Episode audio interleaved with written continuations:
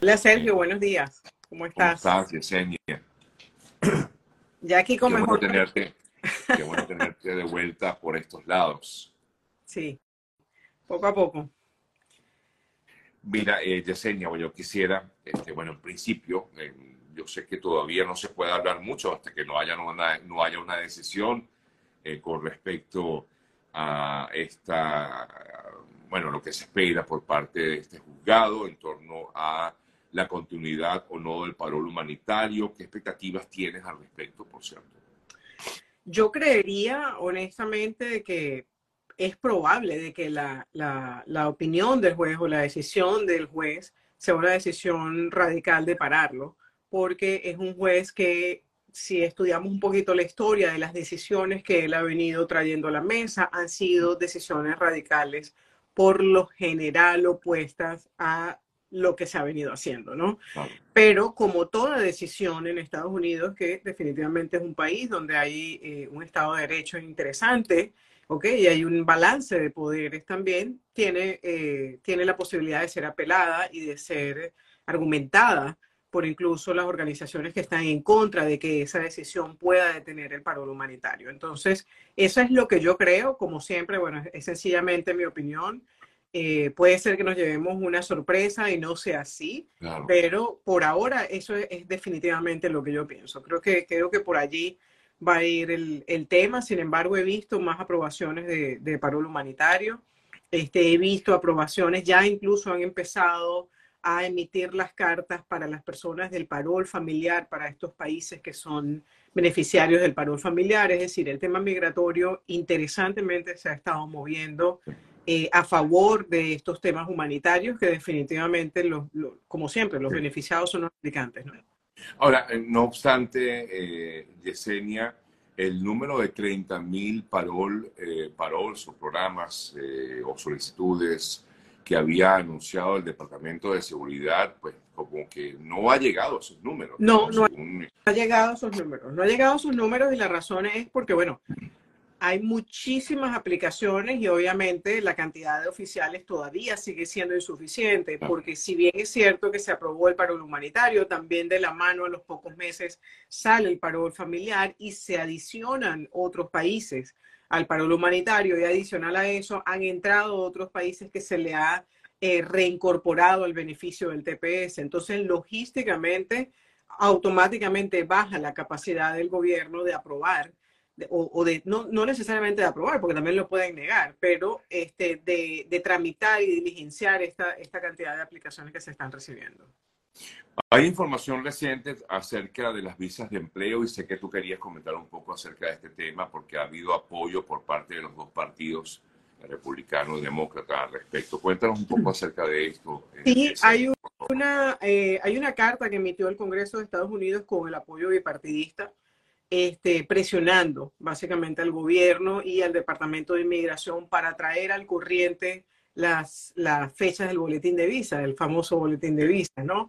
Entonces, definitivamente yo creo, continúo diciendo, es mi opinión, este, que eso sí va a ejercer eh, un efecto interesante, porque, bueno, por un lado no estamos hablando de que es el Partido Demócrata o es el Partido Republicano, son ambos partidos que están viendo la alta importancia y la necesidad que tiene el país de traer estas visas al corriente. ¿Y cuál es, y cuál es el beneficio? Bueno, el primer beneficio es que el país, esta mañana casualmente venía escuchando yo eh, la radio, y sí, yo escucho radio, este, venía escuchando la radio y venían hablando de la escasez tan brutal que hay de profesores por ejemplo, ¿no? Entonces, el país necesita mano de obra calificada. No significa que los que estamos aquí no estemos calificados, pero como bien es cierto, es un país gigante, ¿ok?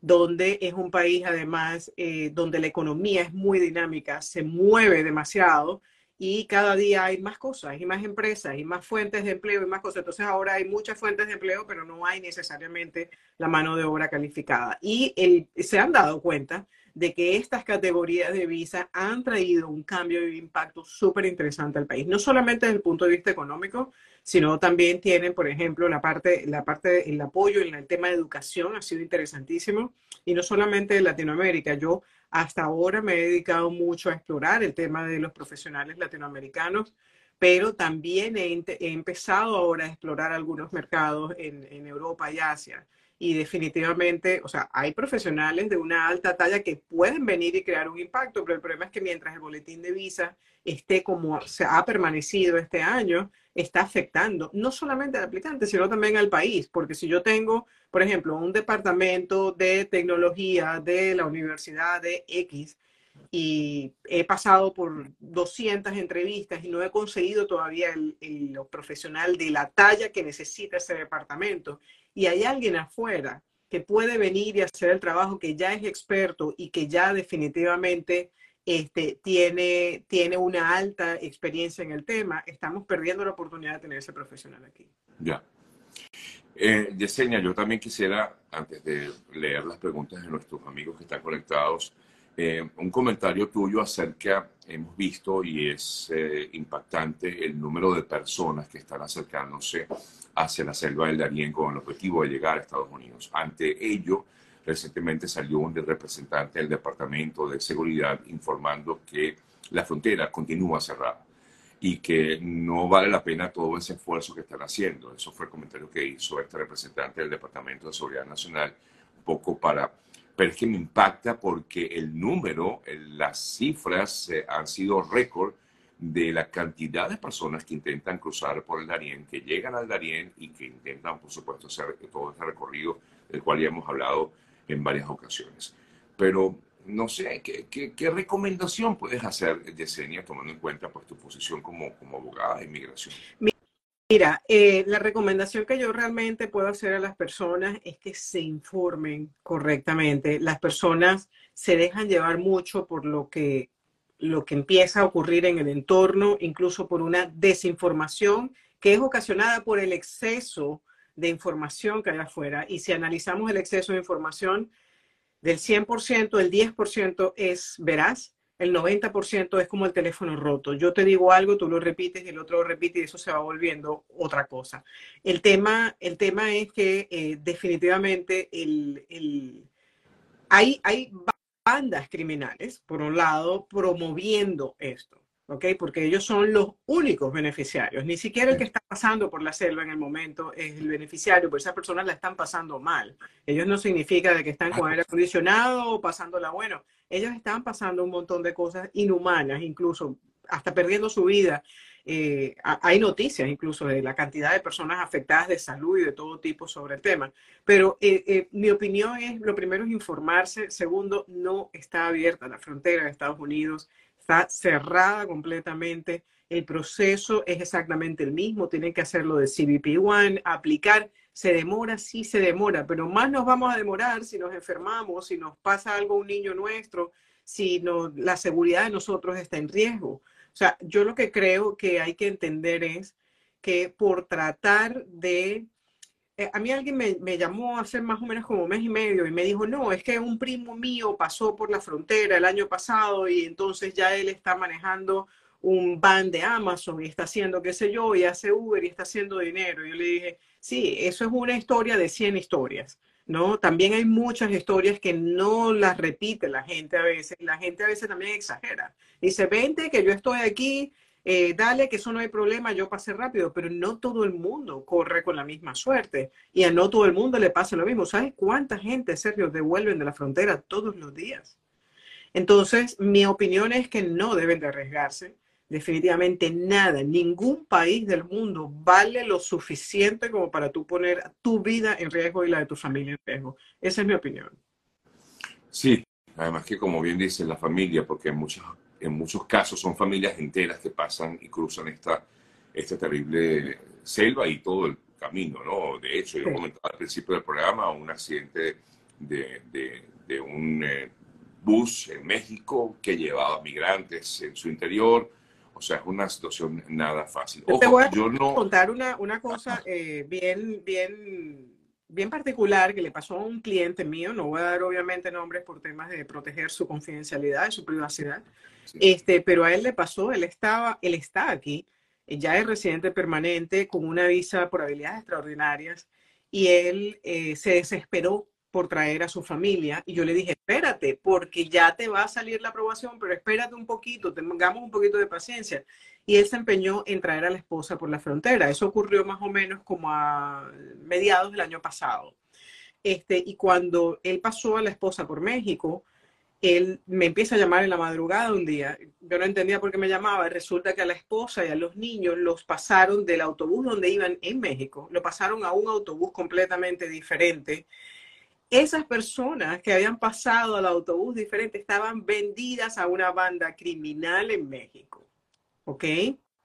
Y gracias a Dios tuvieron la gran suerte, parece que alguien hizo una denuncia a la Policía de México. La Policía de México interceptó el autobús, sacó a todas estas personas y literalmente le salvó la vida. La Policía de México se los llevó y él pudo sacar a su familia luego para acá por medio de un affidavit y una cantidad de, documentos tuvo que hacer para hacerlo. Pero él tuvo la suerte de que la policía pudo hacer eso, pero si no hubiera ocurrido eso, él no tendría a su esposa y a sus hijos en este momento. Sí, es un alto riesgo, definitivamente. Pero bueno, es decisión de cada quien, uno no puede meterse en la vida de cada quien, son consejos que, que se pueden dar y ya, ¿no? Y, y, tampoco podemos decir, mira, eh, no lo hagas, porque al final... La decisión es, del, es de la persona, al final del día, ¿no? Sí, así es. Bueno, Yesenia, voy a leer algunas de, las, algunas de las preguntas que ya han hecho nuestros amigos que están conectados eh, en, en, por acá por las redes. Eh, como siempre, bueno, una de las grandes preguntas es cuánto tiempo puede durar el parol, es decir, el, todo el proceso del parol. Bueno, la verdad es que hemos visto que hay algunos que han sido aprobados, otros no. ¿Qué puedes comentar al respecto? Mira, el proceso de parol en promedio se está demorando unos tres o cuatro meses. Ese es el promedio. Recuerden que cuando hay la mano humana del otro lado, ok, que es la parte inmigración, eh, por eso existen esas variantes. Tenemos paroles que la persona ha aplicado y en menos de tres semanas, dos, tres semanas tienen todo aprobado, pero tenemos gente de noviembre esperando. Sí, tenemos gente de octubre esperando. Entonces es difícil darles un número, pero yo considero que el número aproximado estamos hablando dentro de los tres, eh, dentro de los tres meses. ¿Cuál es el proceso con visa de interés nacional en un país donde no hay representación consular de Estados Unidos? Se hace en el país donde haya acuerdo de embajada. Por ejemplo, la persona probablemente es de Estados Unidos, perdón, de, de Venezuela. Como Venezuela no tiene actualmente embajada americana, los venezolanos, el proceso consular se hace en la embajada de Bogotá, en Colombia. Si una persona fue solicitada en marzo, pero no hay respuesta todavía, esa persona puede ser pedida por otro. Puede ser pedida por otro, pero básicamente vas a tener una doble petición. Y lo que puede ocurrir en el momento es que si el oficial de inmigración entra y revisa y tienes dos y te iba a aprobar la primera, pero ve que tienes una segunda, va y te, definitivamente te puede llegar a cancelar las dos. ¿no? Entonces también puede llegar a ocurrir. ¿Qué ocurrirá con aquellas personas que tenían previsto viajar a fin de mes? Preguntan aquí. Eh, con el parol, o sea, con el permiso de viaje, eh, pero si quitan el parol, es decir, si aprueban, o mejor dicho, el juzgado toma la decisión de eliminar este pues el, el, cualquier decisión que vaya a tomar el juez, generalmente las decisiones migratorias no tienen eh, efecto retroactivo. Es decir, si ya usted está aprobado, usted sigue con su documento vigente. Eso va a afectar a los que estén de dentro de la sombrilla, vamos a decir así, de desde el momento en que se haga esa decisión. Pero si ya usted tiene todo aprobado, lo tiene aprobado, puede viajar. Claro. Eh, ¿Puede un menor de edad viajar solo sin sus padres con el parol, aprobado por parol? Tiene que viajar con un representante legal autorizado, no puede viajar solo porque tengo entendido que es uno incluso de los requisitos para que el niño pueda viajar bajo un parol humanitario. ¿Qué debo hacer si apliqué el TPS y aún no tengo respuesta de UCIS?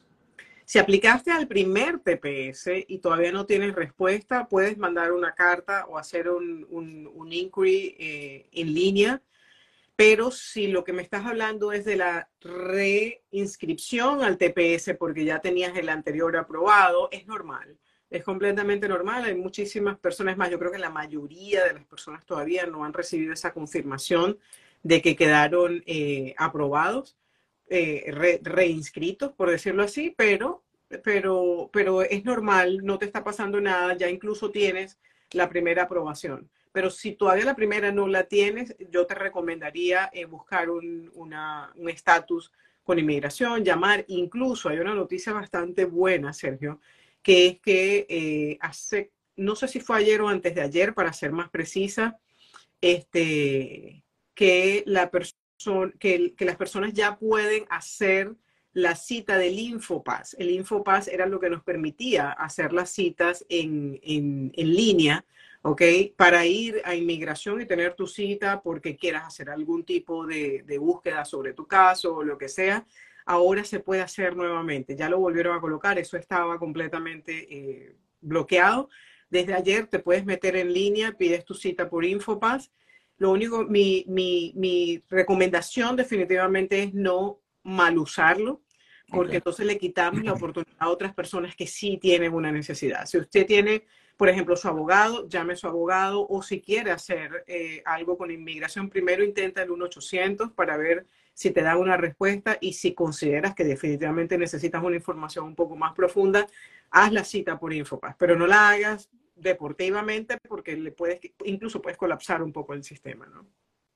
¿Se puede solicitar una visa B2 con eh, asilo eh, sin TPS, con solicitud de asilo sin TPS? Sí, sí, por supuesto supuesto, puedes hacerlo. Lo único es que cuando tú tienes un asilo político pendiente, ¿ok? Y aplicaste dentro, bien sea dentro de la I-94, incluso ya fuera de la I-94, pero dentro del año, ¿ok? Obligatoriamente tu proceso de residencia va a tener que ser consular. No puede ser dentro de Estados Unidos, porque lo bueno es que si aplicaste dentro de ese año, ese todavía la restricción o la, o la penalidad de acumulación ilegal por dos o cinco años no se activa porque estás con el asilo pendiente. Entonces sí puedes, pero lo tienes que hacer consular la residencia. La EB2 la puedes esperar completa dentro del país. No entiendo esta pregunta, pero te la voy a hacer igual. ¿Qué saben ustedes si pagan por adelantado el parol? El parol no es, no es gratuito. El parol es gratuito gratuito, señores, y tengan mucho cuidado con la cantidad de personas estafándolos, ofreciéndoles a, acelerarle el proceso, te, va a salir más rápido. De hecho, que eso fue como un boom, no sé, no sé si lo recuerda Sergio, pero hace como mes y medio hubo un boom impresionante de gente ofreciendo. No lo he visto más, realmente. O sea, no, no lo he visto más. Eh, no me ha llamado más gente, pero hubo un tiempo que sí, estaba bastante grave. Pedían mil dólares, dos mil dólares, tres mil dólares. Eh, bueno, vamos a darle cabida a algunos de los amigos que están aquí conectados. Es decir, si usted quiere preguntar directamente a la doctora, puede hacerlo, levante la mano y con mucho gusto pues le damos el chance para que ustedes participen directamente. Eh, ya aquí contestamos que preguntaron aquí que si un niño puede viajar solo, ya ella respondió esa pregunta. Eh, a mi hijo lo llamaron a corte. ¿Qué debe hacer? Debe asistir a la corte. Nunca se debe dejar una corte sin asistir porque el no ir eh, a una corte sencillamente eres juzgado por, en ausencia y te ponen una orden de deportación. Entonces tienes que ir a la corte, defenderte, hablar con tu abogado o buscar una representación legal, así sea gratuita,